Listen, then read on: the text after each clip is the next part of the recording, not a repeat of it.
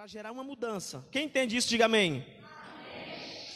Então você está preparado para ser edificado nessa noite? Então fala assim, Senhor, fala comigo, segundo o teu propósito e a tua vontade. Amém? Eu quero ler 1 Timóteo capítulo 5, versículo 8. 1 Timóteo capítulo 5, versículo 8.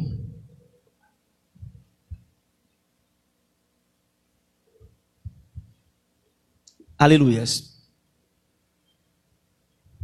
Alguma coisa aí. Amém? Esse texto diz assim: Mas se alguém não tem cuidado dos seus, e principalmente dos da sua família, negou a fé e é pior do que o infiel. Eu quero que você repita comigo junto. Vamos lá, um, dois, três. Dos seus e principalmente negou a fé. Aleluias. Nós vamos tratar nessa noite o tema família curada. E eu vou precisar trazer alguns significados para o nosso melhor entendimento. Eu quero destacar nesse texto a palavra cuidado. Diga cuidado. cuidado. Diga cuidar que, que é cuidado, pastor? Cuidado, meu querido, é submetido a um rigoroso ou a uma rigorosa análise, né, meditada e pensada. É uma análise rigorosa, meditada, pensada, é uma atenção demasiadamente, né, é uma, uma certa, eu diria que um, um pouco de preocupação boa, não uma preocupação ruim. Isso é cuidado. E essa atenção demasiada, este cuidado, né, essa análise rigorosa, ela é necessário que nós tenhamos ela para com a nossa casa, para com a nossa família, para com os nossos. Amém? Porque se não houver cuidado, quando o ser humano não cuida da sua saúde, quando ele come de tudo enquanto, em todo momento, em toda hora, quando ele não faz uma análise com relação àquilo que ele vai se alimentar, quando ele não cuida do seu corpo físico, o que acontece com ele? Ele pode fazer o quê? Ficar doente. Ele pode adoecer se não tiver um cuidado. E o que é uma doença? Diga assim: uma doença é uma condição particular e anormal. Diga assim: não é normal. Que afeta, querido, negativamente o organismo e as estruturas ou funções da parte de todo o organismo. Né? Ou seja, se não tivermos cuidado com a nossa família, se não tivermos atenção com a nossa família, esta família pode vir adoecer. E se a família adoecer, significa que ela vai estar em uma condição que não é normal. Diga. Não é normal. Ela vai estar numa condição que não é normal porque ela será afetada negativamente, né, nas suas estruturas e nas suas funções. E uma família ou uma pessoa que ficou doente, ela precisa de quê? De remédio para ser curado. E o que é cura, pastor? Diga assim: cura é o reestabelecimento da saúde. A cura na família é o reestabelecimento, diga assim, da normalidade. Mas que normalidade é essa? Aquela que Deus deu lá no início: harmonia, respeito, paz, unidade, amor, comunhão. Então a cura da família é o reestabelecimento dessa normalidade que Deus estabeleceu. Lá no princípio, na primeira família. E isso é cura. E quando nós temos um cuidado, com atenção, quando somos curados, nós temos, diga sim, saúde. Diga, saúde. E o que é saúde, pastor? Diga assim: saúde é um estado de equilíbrio entre o organismo e o seu ambiente, mantendo as características estruturais e funcionais. É assim que vai acontecer com a nossa família. Uma família curada é uma família que tem um equilíbrio, que mantém as suas características e as suas estruturas funcionais, tudo ok, funcionando. Isso é uma família curada. Agora, o que pode acontecer com alguém que está doente? Uma pessoa que está doente, o que pode acontecer com ela? Pode acontecer com uma pessoa três coisas. Alguém que está doente, pode acontecer com ele três coisas. Primeira, diga assim: ser curado. Segunda, ficar com a sequela por resto da vida. E o terceiro? Morrer. Três coisas acontecem com uma pessoa que está doente. Diga assim: três coisas acontecem com uma família doente. Esta família ou pode ser curada e sarada, ou esta família pode ficar com sequelas dos relacionamentos por muitos e muitos e muitos e longos tempos, feridas, mágoas, ressentimentos por muitos tempos. Ou essa família pode morrer. Diga misericórdia. Queridos, assim é a família.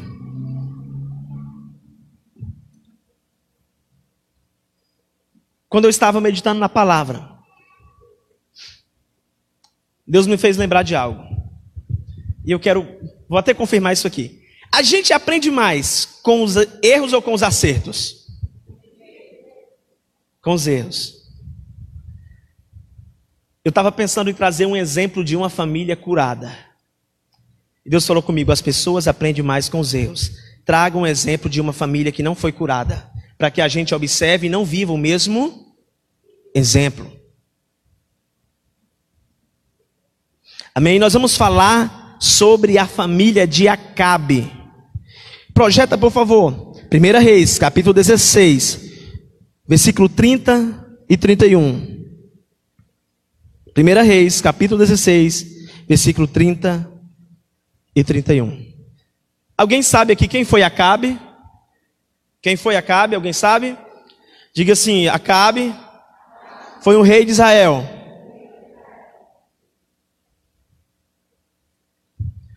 Vamos ver como Acabe viveu. E fez Acabe, filho de Orim, como se fora pouco andar nos pecados de Jeroboão, filho de Nabote, ainda tomou por mulher a Jezabel, filha de Etibal, rei dos Sidônios, e foi e serviu a Baal e o adorou.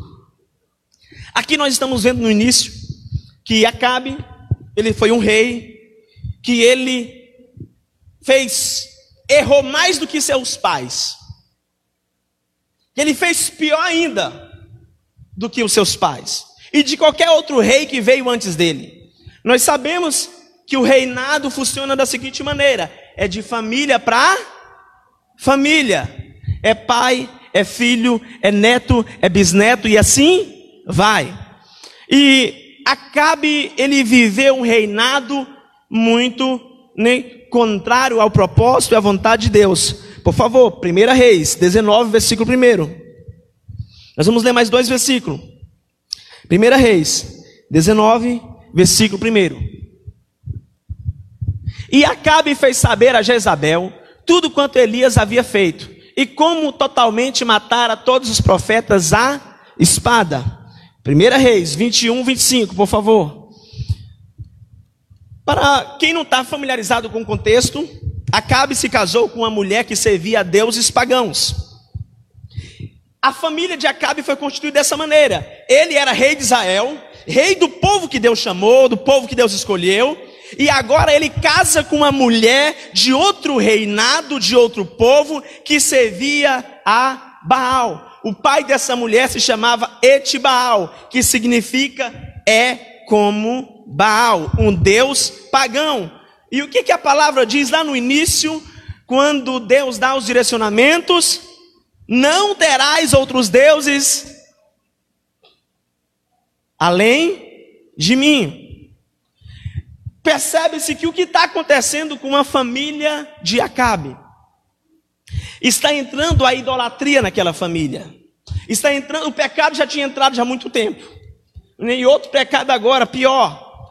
Se é assim que podemos dizer, porque né, pecado é tudo pecado. pecado é tudo pecado. Mas olha o que está acontecendo. Então Deus levanta um profeta chamado Elias, que é para denunciar o pecado de Acabe, que é para falar que ele estava errado, e Deus usa esse profeta. E esse profeta começa a matar os outros profetas de Baal, que estava pro, propagando ali uma idolatria, um paganismo no meio do povo de Deus. Agora Acabe chega para a esposa e diz: Ó, oh, o profeta matou todos os, os servos de Baal lá, os outros profetas. E a esposa dele fica zangada. Porém, ninguém fora como Acabe, que se vendera para fazer o que era mal aos olhos do Senhor, porque Jezabel, sua mulher, o incitava. O que aconteceu, queridos, era que Acabe, sendo um servo de Deus, deixava que a sua mulher o incitasse a pecar. Ela incitava ele ao erro e ele fazia, seguia. Acabe teve, segundo a minha pesquisa, que eu fiz, 73 filhos. Em Samaria tinha 30 filhos.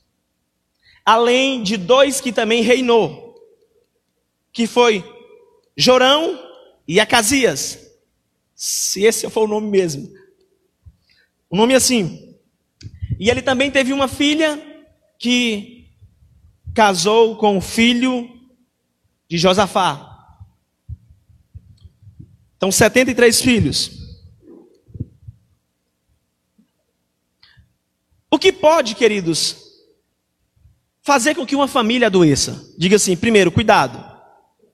Falta de cuidado, perdão. Falta de cuidado. No início, nós lemos que aquele que não cuida, e o cuidado ele tem que ser em todas as áreas, em todos os sentidos. É no espiritual, é no físico, é no material, é no emocional, é nas finanças. Nós temos que ter esse cuidado. Ei, filho, não faça esse negócio que vai ser ruim para você. Calma. Cuidado, né? Em todas as áreas. Mas o que mais, pastor, pode fazer uma família adoecer? Diga assim, começando errado. Diga, começando errado. Queridos, eu vou fazer vocês repetir muito, porque quando aquilo que a gente repete, fixa mais. E o meu propósito aqui é que você seja edificado, que você seja abençoado pela palavra do Senhor. A família, ela foi, diga assim, criada por Deus, instituída por Deus.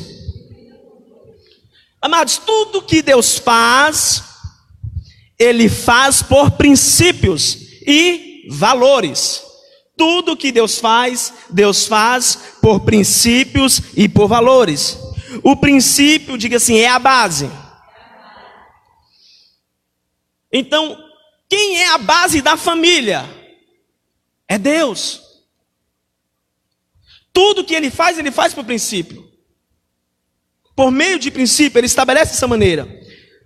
Quando algo começa errado, diga assim: a base não está lá. Quando algo começa errado, diga assim: Deus não está lá. Eu pergunto: Deus estava no casamento, na união, na família de Acabe? Por quê? Diga assim: porque ele começou errado. Diga eu não posso começar errado. Irmãos, o que começa errado vai dar errado. É uma realidade. Tá?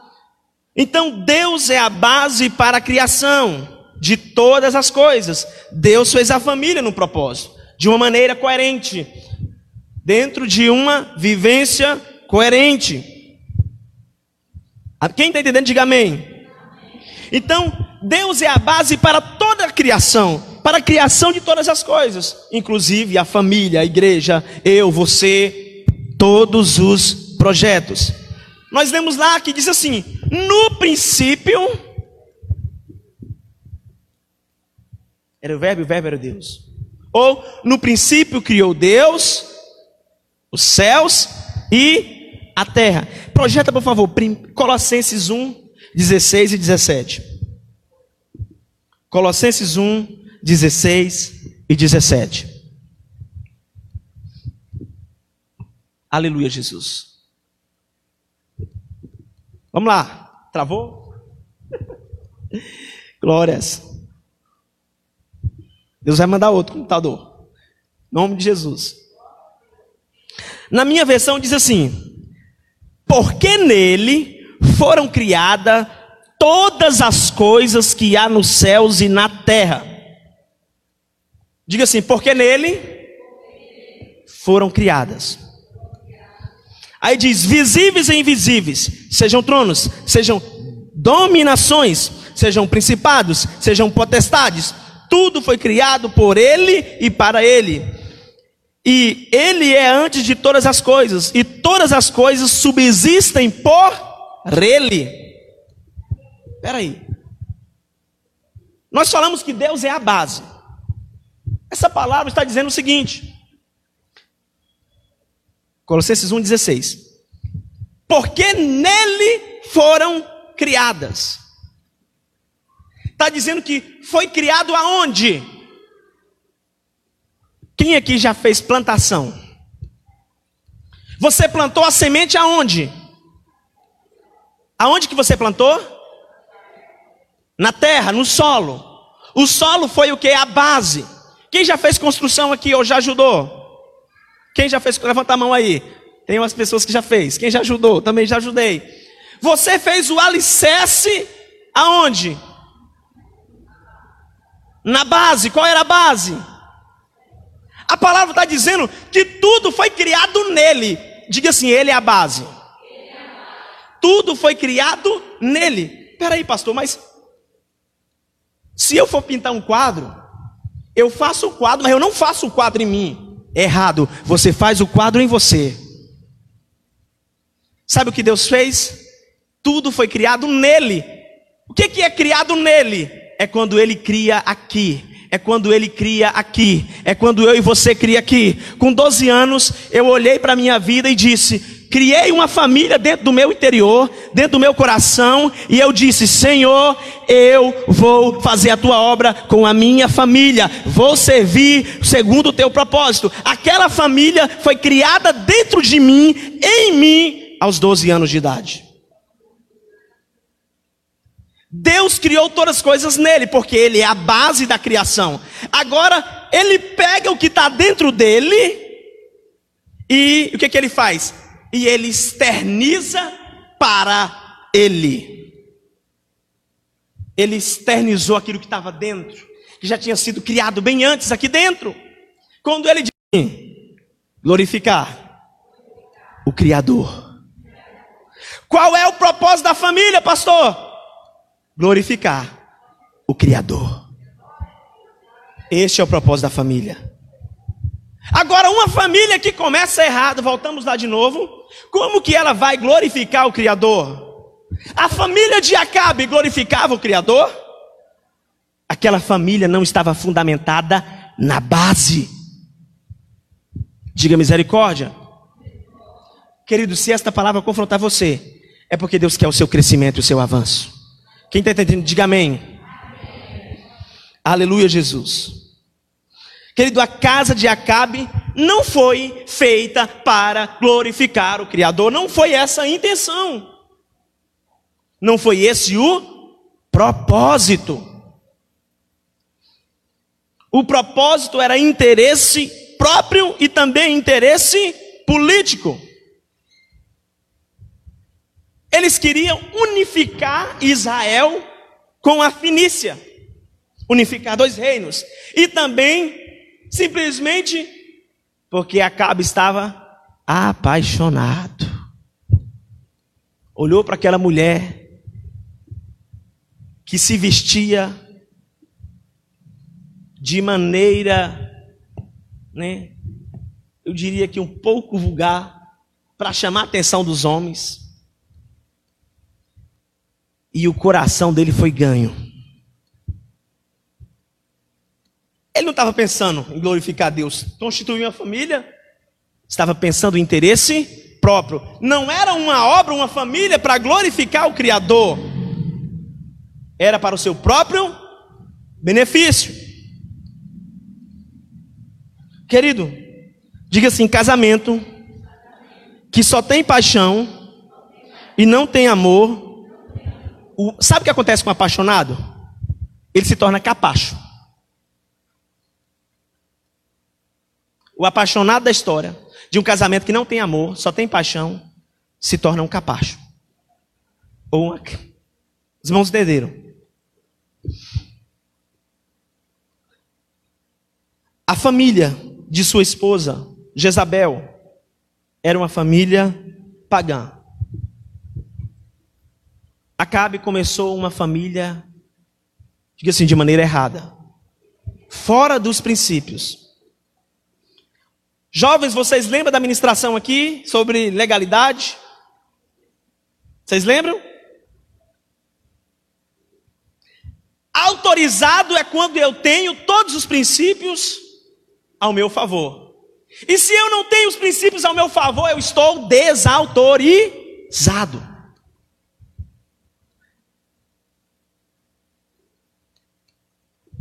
Quem tem habilitação está autorizado a dirigir. Quem não tem é o ilegal. É verdade.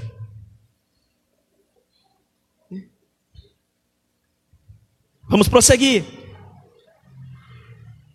Sua família, ela existe para a glória de Deus? Amém. Aleluias. Sua família existe para a glória de Deus? Amém. Se eu falar para você, nada foi criado para o diabo. O diabo não é criador de nada. Nós lemos que todas as coisas foram criadas nele e por ele, em Deus, e por Deus, e para a glória de Deus. Só que o diabo, ele queria ser igual a Deus ele não tem nada de criador. Tudo foi Deus que fez. Então ele olha para aquilo que Deus fez, e aquilo que Deus fez, que está vivendo fora do princípio, ele vai lá, pega e faz uma bagunça para dizer que é uma criação dele. Ele só pegou uma criação de Deus, que estava fora dos princípios, e bagunçou. E ainda tenta patentear. A única coisa que o diabo tem é a mentira. Então, querido, entenda: a família de Acabe não subsistia para a glória de Deus. O casamento de Acabe não substituía, não subsistia para a glória de Deus. Os filhos de Acabe não subsistia para a glória de Deus. Não era para a glória do Criador, não estava na base. É assim que uma família adoece, começando errado. A doença se instala na família. prejudica a estrutura. Quem está entendendo? Aleluias. Então diga assim: eu não posso começar errado. Ah, pastor, depois dá um jeitinho. Não comece errado. Negócio de depois dar um jeitinho, comece certo. Amém? Um edifício que foi construído torto. E agora, como é que faz? Um prédio foi construído torto. Como é que faz para arrumar esse prédio? Eita. Agora pegou, pastor. Ou um dia ele vai cair. Uma família que começa torta, um dia vai cair. Ou essa família vai para as mãos do oleiro. vai para a olaria de Deus. Aleluia, Jesus. Para quê, pastor? Que a família vai para a olaria. Para que o oleiro pega o que está torto, quebra. Transforma em barro, em pó. E agora aquela família começa a ser feita, diga assim, na base. Em Deus. E Deus vai construir uma família do jeito correto. Deixa eu falar algo para você. Muitas pessoas dizem assim: Pastor, as coisas estão tá difíceis, do jeito que está, sem princípios. Se eu ir para Deus, é que vai ficar difícil mesmo. Sabe por que vai ficar difícil? Porque Ele vai ter que te quebrar e te amassar para te fazer de novo. Não tem como Ele fazer uma obra perfeita com um barro duro, cheio de próprias ideias, próprios pensamentos igual a Cabe. O que acontece com uma família que adoece? Vocês lembram? O que acontece? Ou ela é curada, ou vai ficar com sequelas por toda a vida, ou ela morre. O que mais faz uma família adoecer? Nós falamos que quando não se tem cuidado. Nós falamos que é quando começa errado. O que mais, pastor, faz uma família adoecer? Diga assim: a família adoece por falta de valores.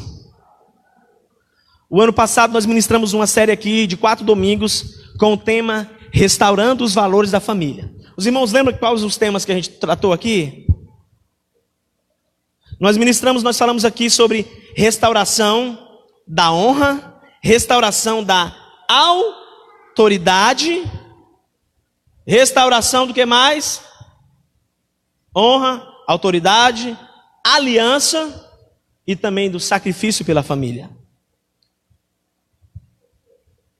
Queridos, valores são um conjunto de características de uma determinada pessoa ou organização que determina a forma como eles se comportam e se interagem com os outros indivíduos. São características que determinam como uma pessoa se comporta e se interage com outros indivíduos. Dependendo de como essa pessoa, dentro da família, interage com outro membro, se comporta com outro membro, relaciona com outro membro, dá para saber se naquela família tem valores ou não. Por exemplo, se o filho não honra o pai, não tem o valor da honra. É verdade, queridos. Se não há respeito, eu quero apenas destacar três valores aqui. Diga assim: amor, submissão e honra. Queria chamar minha esposa bem aqui e o meu filho aqui na frente, por favor. Amor, submissão e honra.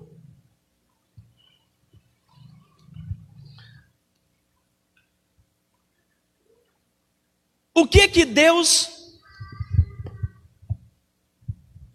fala para o homem com relação ao valor dentro da família. Qual é o valor principal que o homem tem que ter? Diga assim: amor. Ame a sua esposa ao ponto de se entregar por ela, como Jesus se entregou pela igreja. Submissão. Seja submisso ao esposo, como a igreja é submissa a Cristo. E qual foi o principal valor que a palavra deixa para os filhos? Honra.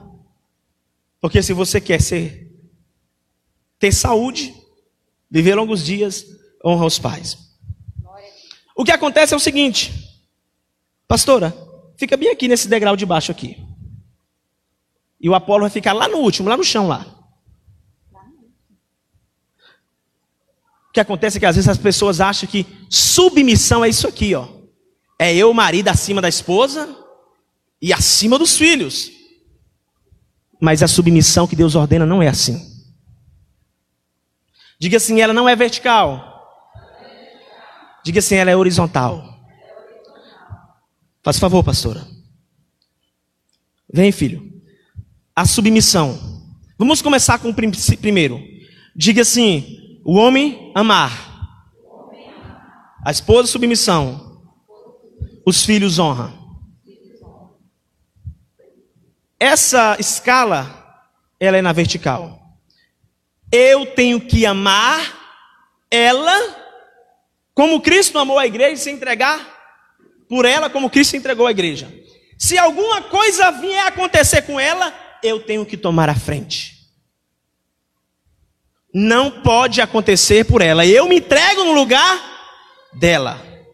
E a submissão dela é reconhecer que eu estou na frente porque amo ela.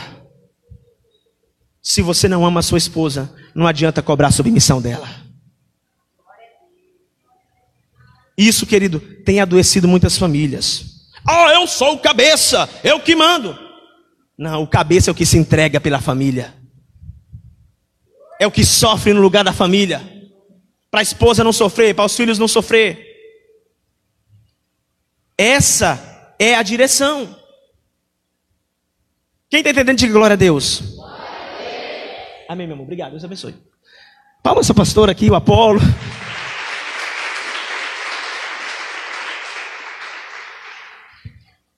Diga assim: a minha família é uma família curada.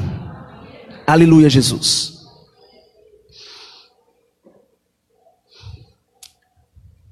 Queridos, Acabe quebrou todos os princípios. Acabe quebrou todos os princípios. A família de Acabe estava em uma desordem total. Desordem total. O que mais, pastor, adoece uma família, além da falta de valores? Diga assim: o que adoece uma família também é a falta de sacerdócio. A falta de sacerdócio. O sacerdócio familiar é uma autoridade espiritual na família. E esse sacerdote espiritual, ou essa sacerdotisa espiritual, porque tem família que lá é uma sacerdotisa, tem a responsabilidade de manter a vida espiritual da família no altar de Deus. O sacerdote dessa família tem a responsabilidade de manter a vida espiritual da família no altar ensinar os filhos a orar, ensinar a palavra para os filhos, tirar as dúvidas da esposa, manter um equilíbrio, manter aquela vida espiritual ali, no altar do Senhor. Essa é a responsabilidade do sacerdócio. Repreender o mal, exercer ensino da palavra. Né? Então, querido, sacerdote, ele é responsável, além de tudo isso, por preservar os princípios. Ele é responsável por preservar os valores. Ei, rapaz, fala baixo com tua mãe, respeita ela.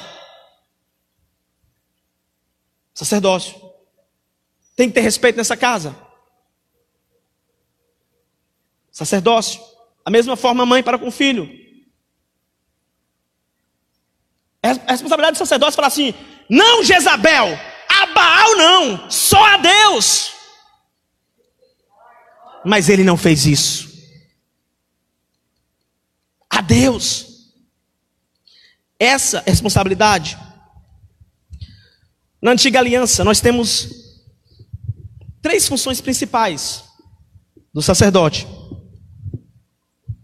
Era responsável por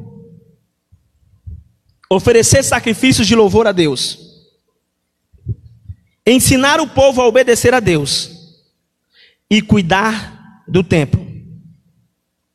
Ele era responsável pelos sacrifícios que eram oferecidos a Deus, sejam sacrifícios de louvor, sejam sacrifícios de expiação, era uma responsabilidade do sacerdócio.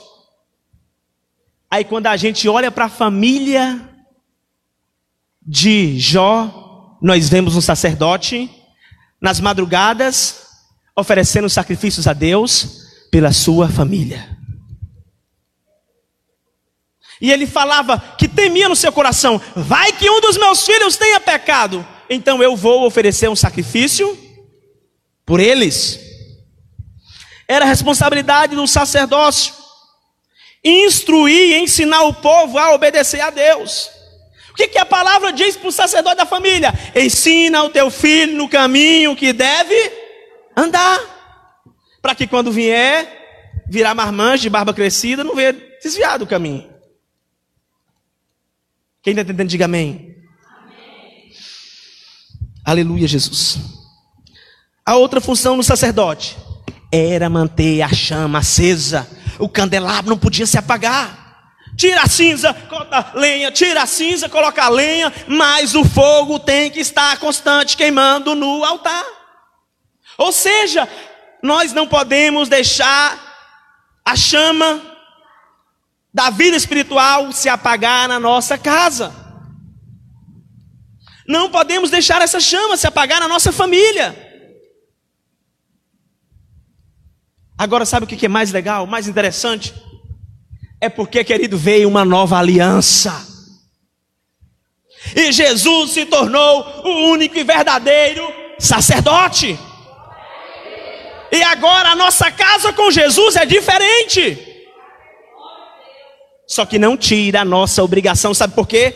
Porque depois que Jesus disse, ele, ele deixou para Pedro o seguinte: agora, querido, você é sacerdote, você é sacerdote, você é sacerdote, todos são sacerdotes reais.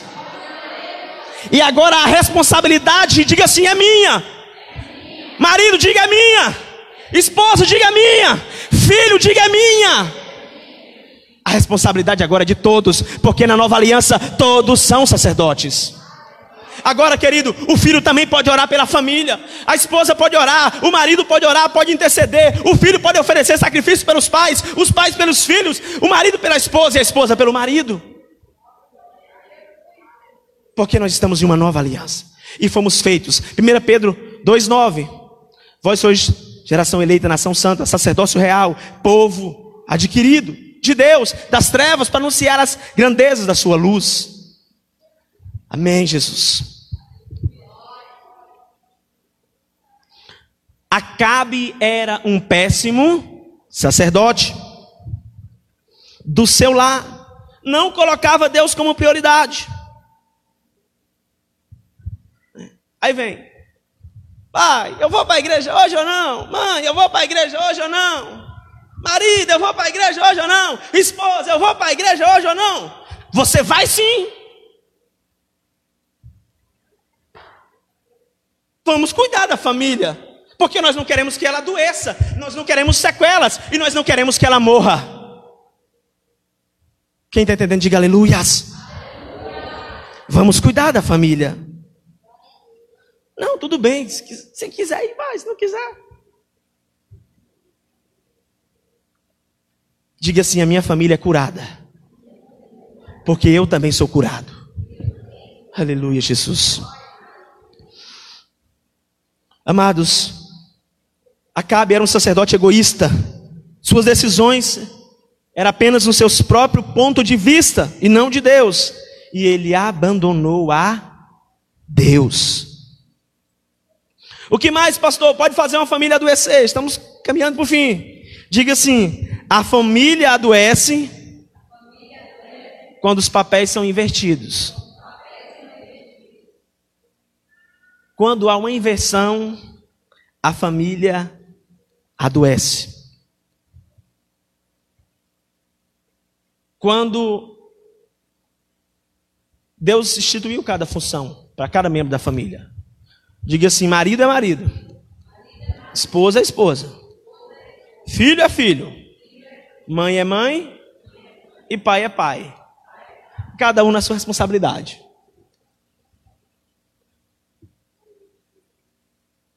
Agora, quando os papéis são invertidos, aí não dá certo. Aí bagunça tudo. Quem estava reinando era Cabe ou era a mulher dele? Ele não cumpriu o papel de rei. E ele deixou que aquela mulher instituísse. Eu não lembro o texto, mas lá em Apocalipse diz assim: tenho te rejeitado porque toleraste Jezabel, que ensina paganismo e idolatria para o meu povo.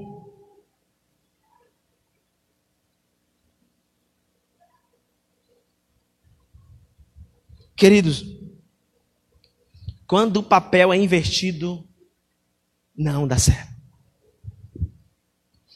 E o mundo, com as suas ideias,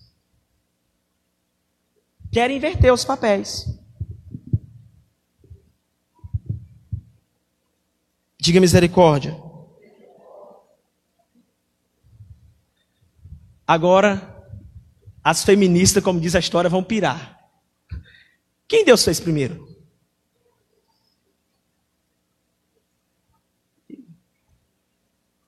Só que como não conseguiria viver só. Diga assim, ele ia adoecer. Deus colocou do lado dele. Diga assim, uma saúde. Mas foi saúde, irmãos. Não foi doença, não.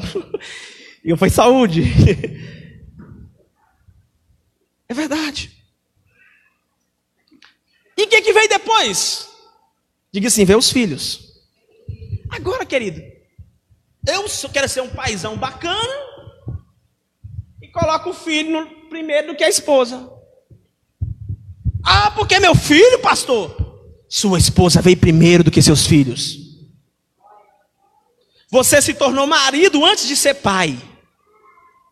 Você se tornou esposa antes de ser mãe. Não inverta a ordem, não inverta os papéis, porque senão vai acontecer o que? A família vai adoecer. E o que acontece com quem adoece? Ou é curado, ou fica com sequela, ou morre. Deixa eu falar algo para vocês teve uma coisa que eu comecei errado no meu casamento. Eu queria que o Edson projetasse. Eu estava pensando aqui hoje a foto do convite. Eu estava meditando isso à tarde e na hora o Espírito Santo me lembrou. E eu falei, eu vou compartilhar com a igreja. A foto do convite.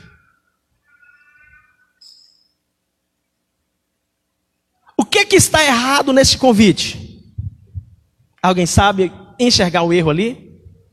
Alguém consegue? que, que está enxergado errado nesse convite? O nome da esposa ou da noiva está. Mas por que, pastor, que quando o senhor era jovem, antes do senhor casar, o senhor colocou o nome dela primeiro? Porque eu não fui no meu pastor conversar com ele, eu fui no Google. Edson, hoje eu fiz de novo a pesquisa. O que, que o Google ensina? Mostra aí, Edson. O que, que o Google ensina?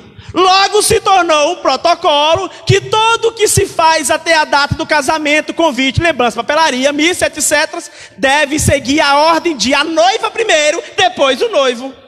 Olha o que o mundo está ensinando para nós. Essa pesquisa eu fiz agora à tarde, para ver se estava igual quando eu fiz lá em 2014. Tá vendo? O mundo quer nos ensinar. Quando eu cheguei na igreja, meu pastor falou assim: epa, isso aí está errado. E eu levei aquele puxão santo de orelha. Pode ligar as luzes, por favor. Foi uma coisa que eu fiz errado.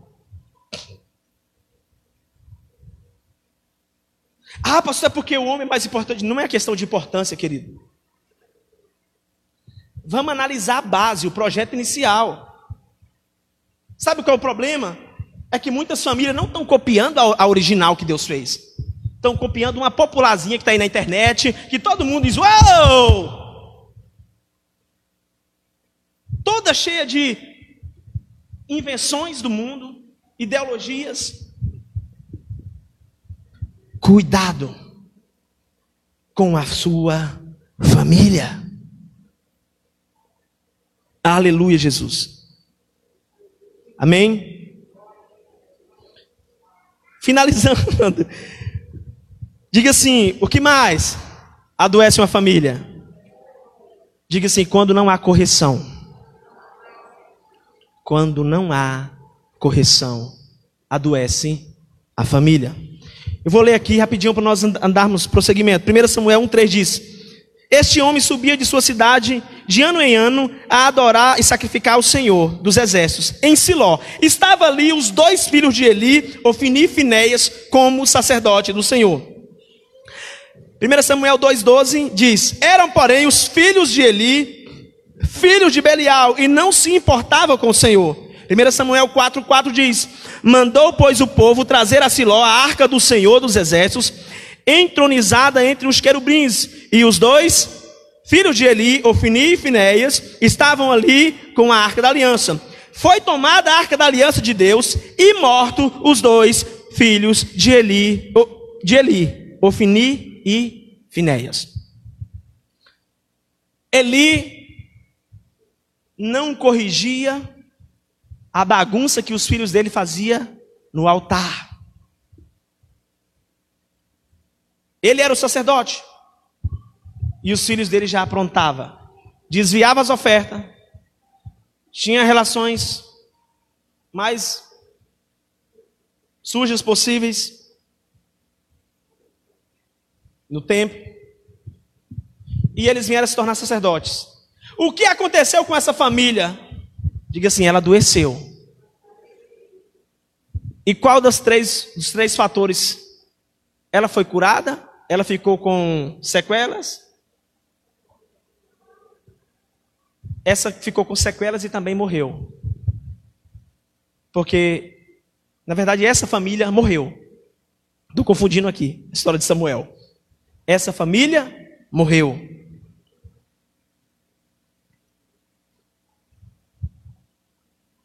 Porque é isso que acontece. Uma dessas três coisas acontece com a família que adoece. Nós temos a família de Davi. O filho de Davi, chamado Amon, olha com outros olhos para sua meia-irmã, só da parte de pai. E Amon vai lá e abusa da sua irmã. Davi corrige Amon? não corrige. O outro, que era irmão legítimo dela, fica zangado. Vou matar esse camarada. Liberando bênção nos seus filhos. Vê se voltou aí. Vê se voltou. Nas tribos.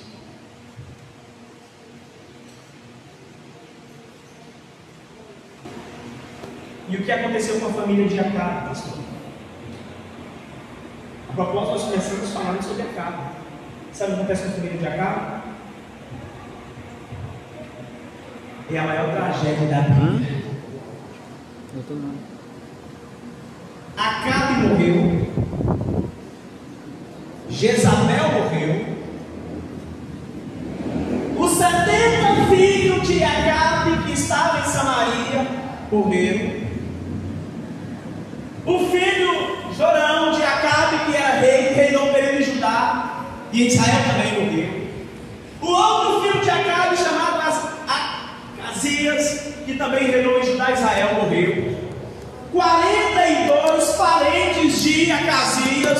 morreram. E a Bíblia diz que os outros restantes dos parentes de Acabe também morreram. Não ficou ninguém. Diga misericórdia, Jesus. É por isso que nós temos que cuidar da nossa família. Se você ler Reis, Primeira Reis. Acredito que a partir do 18 em diante, até segunda Reis, acho que 13, você vai ver todo o desenrolar dessa tragédia. O que, que eu falei no início? Geralmente nós aprendemos mais com os erros. Diga assim, eu não vou cometer o mesmo erro de Acá. Quem está solteiro aí, quem quer casar? Não cometa o mesmo erro de Acá. Ele é um servo de Deus. É um sacerdote? Ela é uma sacerdotisa? Querido, entenda uma coisa: quem não quer compromisso com Deus, ah, dificilmente terá com você. Se essa palavra está te confrontando, Deus quer o seu crescimento, o seu avanço. A cura da sua casa, a cura da sua família cura no seu lar.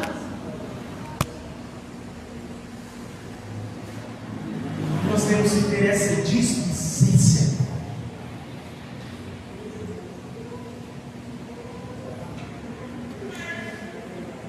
Diga assim: como trazer cura na minha família? Primeiro, nós entendemos que Deus é a base. A família tem que ser instituída na base. Em Deus. Aleluia.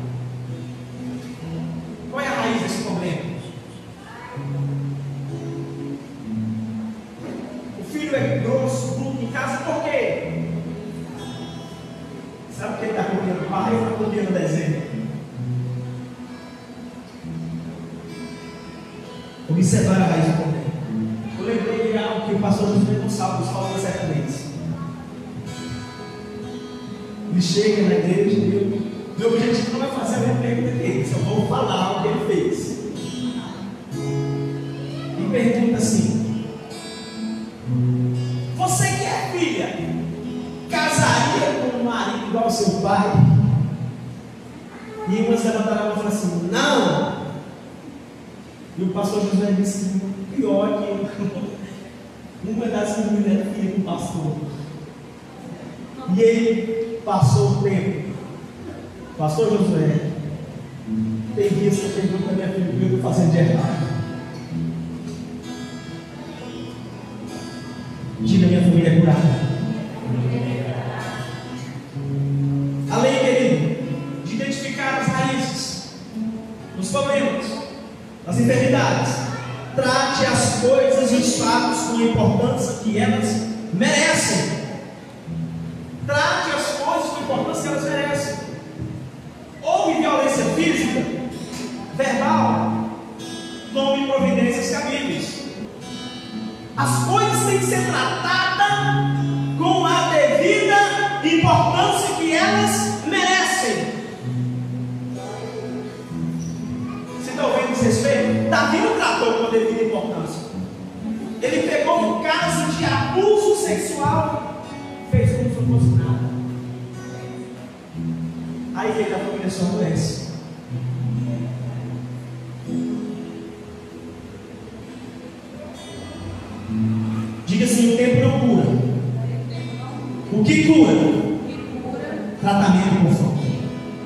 Sou contra essa fase. Deixa esfriar tem cura no curante. O que cura é tratamento e confronto. Olha, você errou. Está arrependido? Quer uma oportunidade de mudança? Então, demonstre que quer mudança. É confronto. Era isso que era para a vida chegado. Amor. Você está visitando demais a sua irmã. Que negócio é esse? Ela é sua irmã,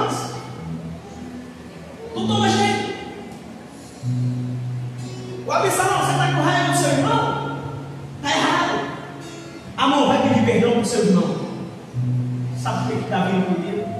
Porque a sentença naquela época. Sabe o que era a sentença para? Pedra na cidade. Era a lei. E isso é apedrejado. O que mais, pastor? Para trazer na minha família. Tenha devocional com a sua família gostosa. Eu estava compartilhando na célula essa semana, né?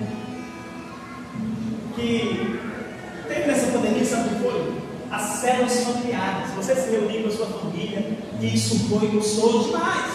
Mas não pode parar. Eu comento com o pastor, assim que chegamos em Paraupebas. Todos os dias, no café da manhã, nós tínhamos momento familiar. Devocional com a sua família. Jó oferecer sacrifício para sua família todo final de tarde. José levou Jesus a Jerusalém na adolescência, né, ao templo. Deus visitava Arão todos os dias no final da tarde. E atenção! Uma das coisas que, que acontece muito, porque a doença dele, ela, ela é física, às vezes ela é espiritual, às vezes ela é emocional. O principal erro que os pais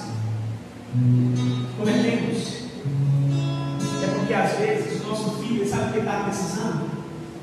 Ele estava precisando de cura só nas suas emoções, só de um abraço, só de um beijo. E quando ele está ali, chorando, agoniado, a gente não dá um abraço, um beijo, a atenção dele. A gente dá o telefone para ele. Sabe. Você lembra da sua infância? Quando que você chorava, como é que você fazia?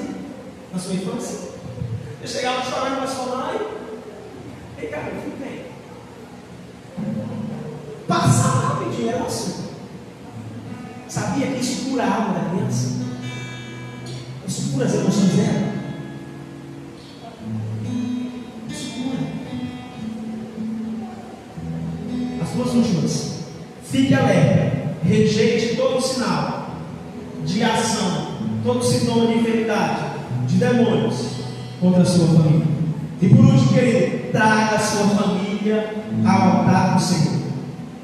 Exerça arrependimento na família, exerça renúncia, exerça sacerdócio, perdão, confissão e aplique-se em uma nova vida familiar. Família, curada é uma família no altar do Senhor. Coloque seus.